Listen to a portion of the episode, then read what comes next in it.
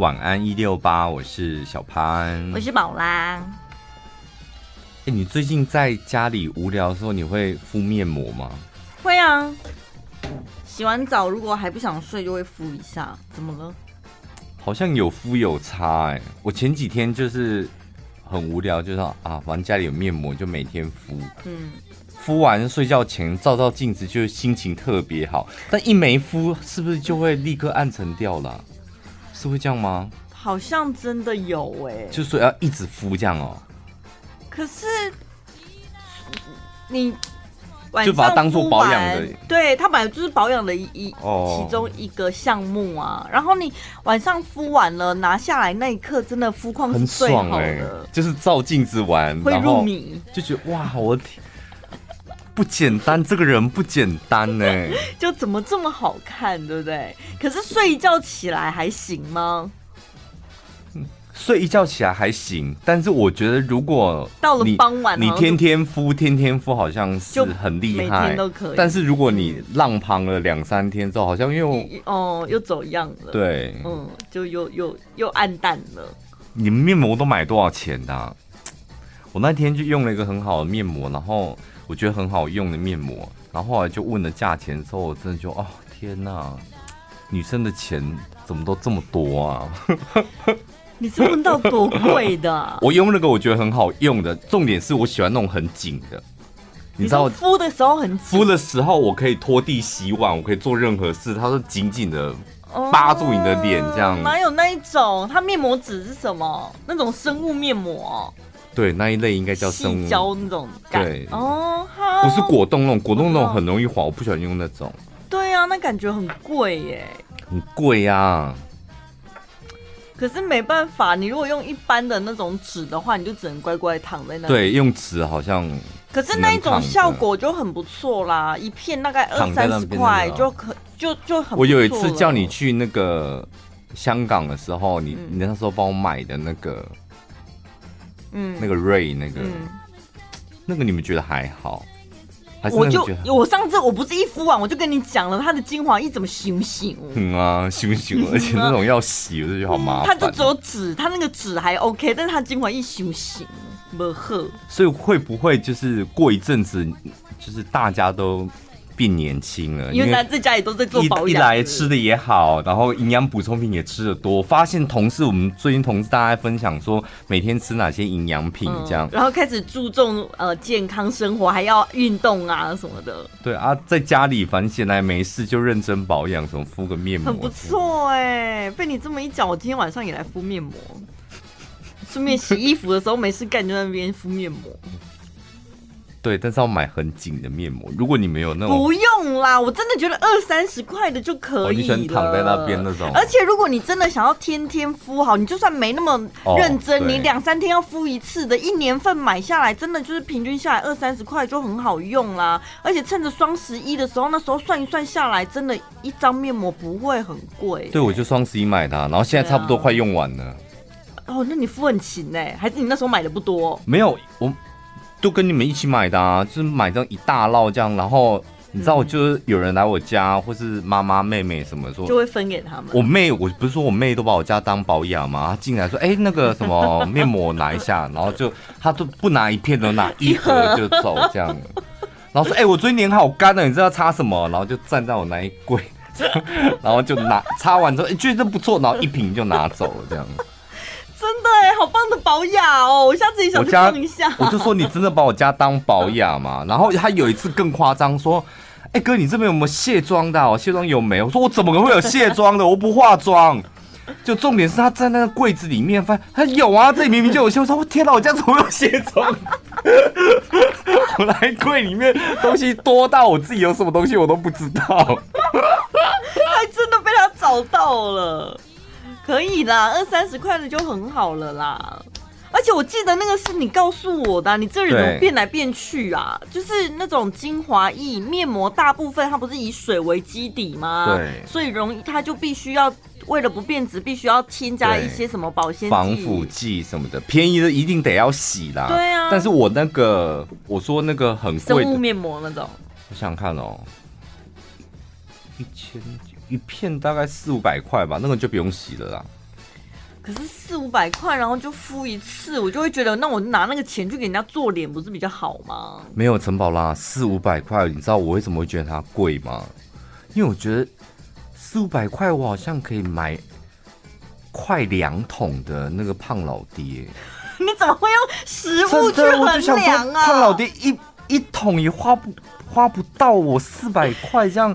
面膜一片就四百块，我 不是同样用美容品去比不是，我真的我宁可花时间在慢慢吃胖老爹。我觉得啊，四百虽然很好用，但是就觉得对呀、啊，我今天开北对，凶凶凶残啊吧？嗯，还是你们都用四五百块的、啊？真的、哦、这么高级哦？我知道你们都过得很滋养，好好哦。该不会收音机旁边听众朋友哈，四五百块你也敢用？我都用一片一千块。面膜不就是居家保养，是讲求快速方便嘛？如果你要花大笔钱居家保养，为什么不去给人家服务呢？不一样的东西啦，给人家做脸啊、医美那是另外一个啊，自己做的就是自己做，就像你用保养品一样的道理嘛。有人用上万块的啊，哦，对对，有人开架式的，有人用专柜的，这样、啊、是吧？有人太便宜，他还不要用嘞。从头到脚都要用最顶级的，这样从里到外，通通都这么要求。曾经，曾经有个 有个那个听众朋友，他是说听我们在介绍某一样东西，他当下我们讲到一半哦，他就决定他要买。嗯，然后当然他自己就是一个你知道有钱的老板娘这样。然后他就当下听了，他就觉得要买。最后他不买的原因是什么？你知道吗？我们公布价格，嗯，他觉得太便宜。我都想，然后他特别就是传讯息跟我讲这一段故事，这样。他说前面他真的已经打电话想要请人家帮他买，然后听到价格他觉得太便宜。我心想，我的天，这人世间为什么这么不公平？为什么？哎、欸，我大概懂那个感觉，因为我大概也是上个礼拜我才刚去买新的那个卸妆的，然后卸妆的东西真的琳琅满目，然后价格落差也蛮大的哦，也有那种一两百块的，也有上千的，一两千的卸妆乳都有。嗯、我就一直在那边看，我心里想说，同样的墨数，到底价格为什么差这么多？嗯，然后到最后我就选择中价位，因为凶凶哎，你真的会很怀疑，想说里面到底是装什么东西？哎、欸，不一样了，你已经不。不一样了，对不对？你现在是小老板娘了，对不对？你现在是中价位，低价位你看不上眼的，对不对？你也不会去研究说低价位。挑东西啦，你毕竟你用脸上的，你可能会比较在乎一点。然后甚至你去吃东西也是啊，便宜的小吃你会觉得你想要要求它又要讲究肉质，还是调味，还是什么等级？会，我我有个坏习，我我买东西不会，但我吃东西真的会。对啊，就是。我后来发现，我们家的小孩子都会这有这个习惯，比如你走进一个餐厅里面，然后他一定会把某一个特价的，比如牛排或者特价的餐这样标在一个醒目的位置，旁边还还打一个你知道小太阳这样，告诉你说这在特价这样，我们都不会点那个，因为就觉得。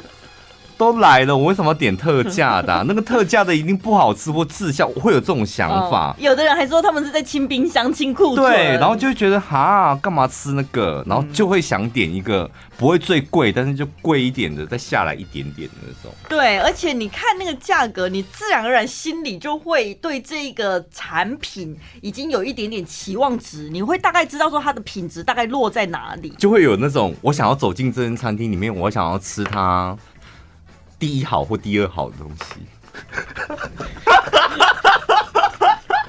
然后有一次，像我妈就是那种她喜欢点特价产品的人，就是那个餐厅里面有特价，就会点那个，嗯，然后我们就会想说干嘛点那个，然后我们就点一个贵的，然后跟次贵的这样，然后我们在吃的时候，她说：“哎，这很好吃。”我们都想怎么可能要吃一块看看，吃完之后发现特价怎么还这么好吃，我们不愿意承认呢。我们说还好吧。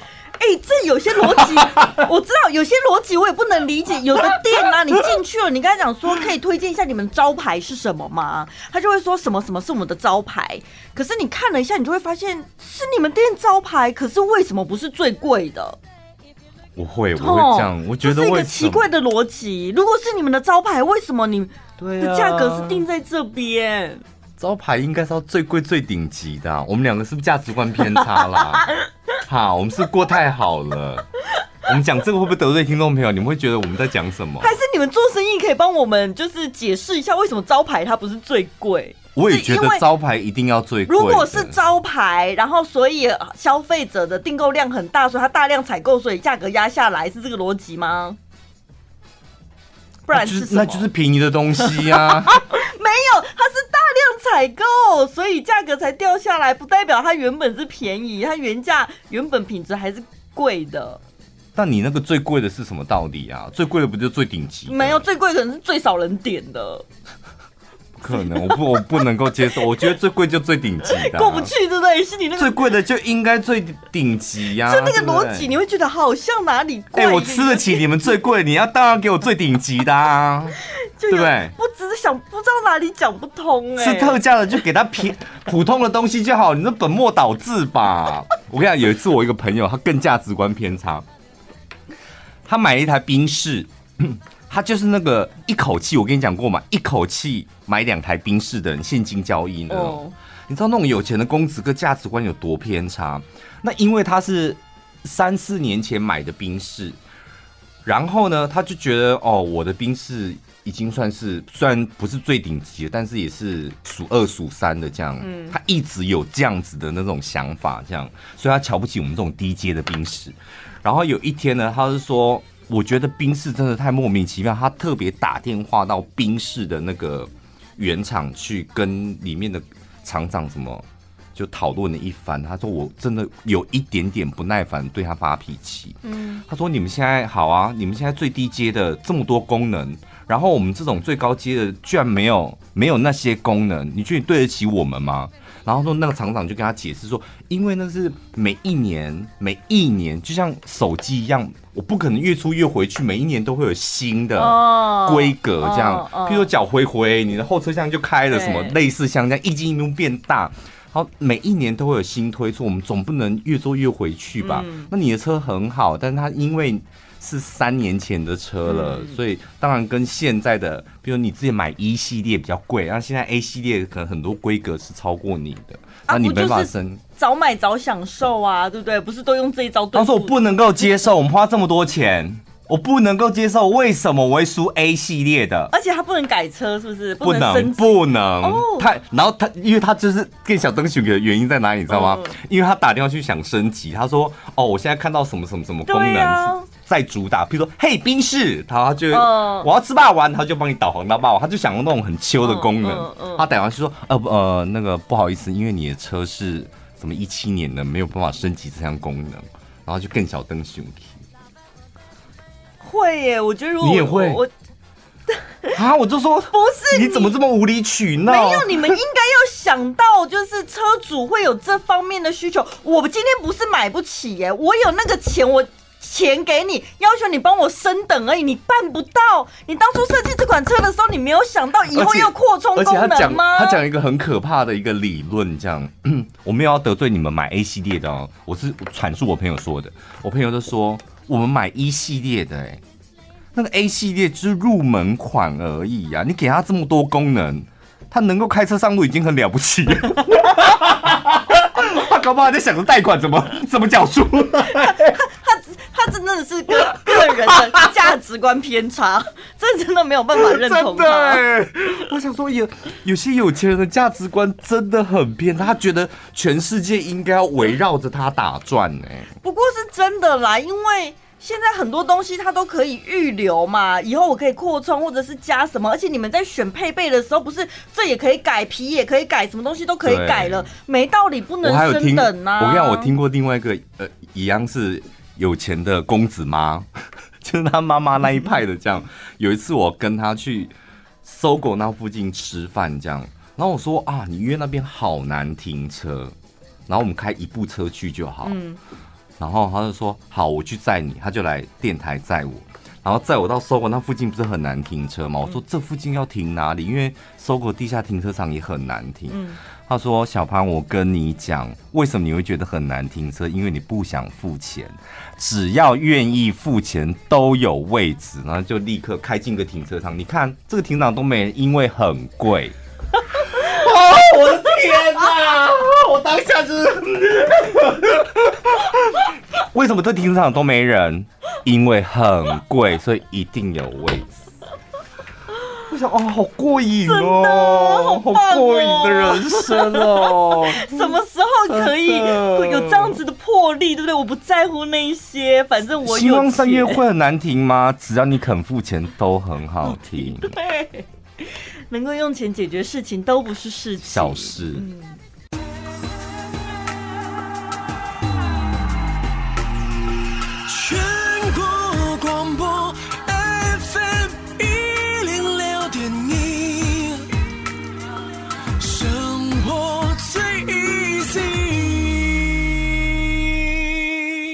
欢迎回到晚安一六八，我是小潘，我是宝拉。有听众朋友说呢，餐厅的招牌是用来吸引客人的，它不一定是最贵的，但是这个招牌呢，是这一间店最符合他们特色的菜哦，所以最贵的不一定最好吃。那他不可能打坏自己的招牌嘛？既然是靠招牌来吸引客人，所以其实招牌反而真的是最值得点的。有可能招牌是要走薄利多销，就是他赚一点点，然后他赚钱可能就靠那些贵的，所以我常常就赚你们这种人啊，对，所以我们这种傻子的钱，会不会？你们这种爱花钱的好啊，就让你花啊。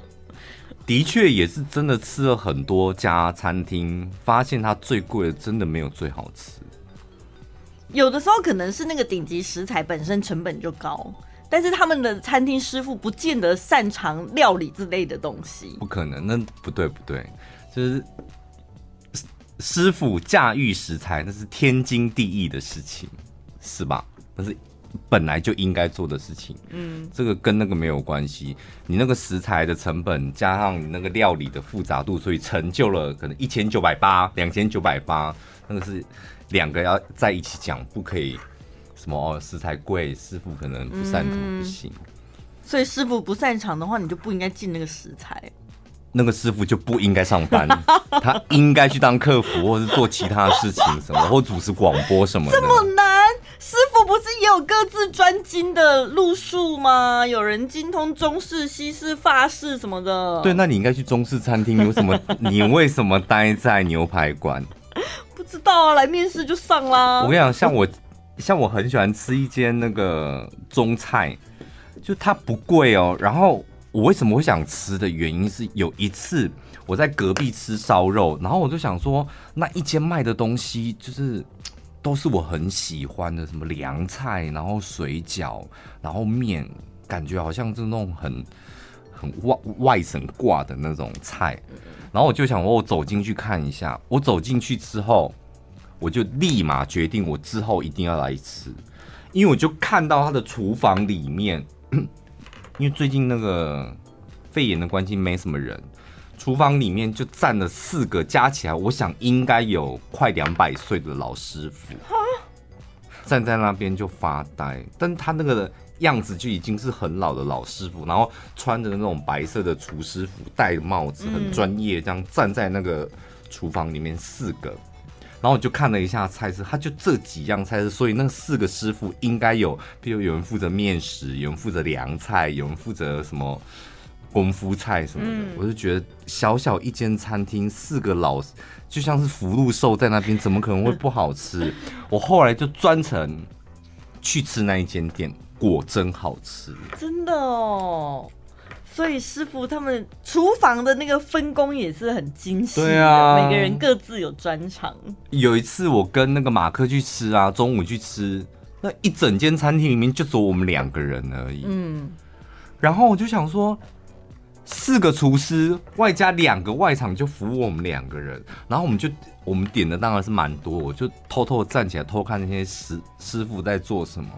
我们点了一桌之后，那个四个厨师真的各自开始忙，原本发呆，嗯、然后各自开始在忙自己的煮面啊、煮饺子啊、做凉菜的什么。嗯，所以这防疫期间，如果在家里你自己爱料理的啊，有一些跟料理相关的电影，其实也可以拿出来看一下。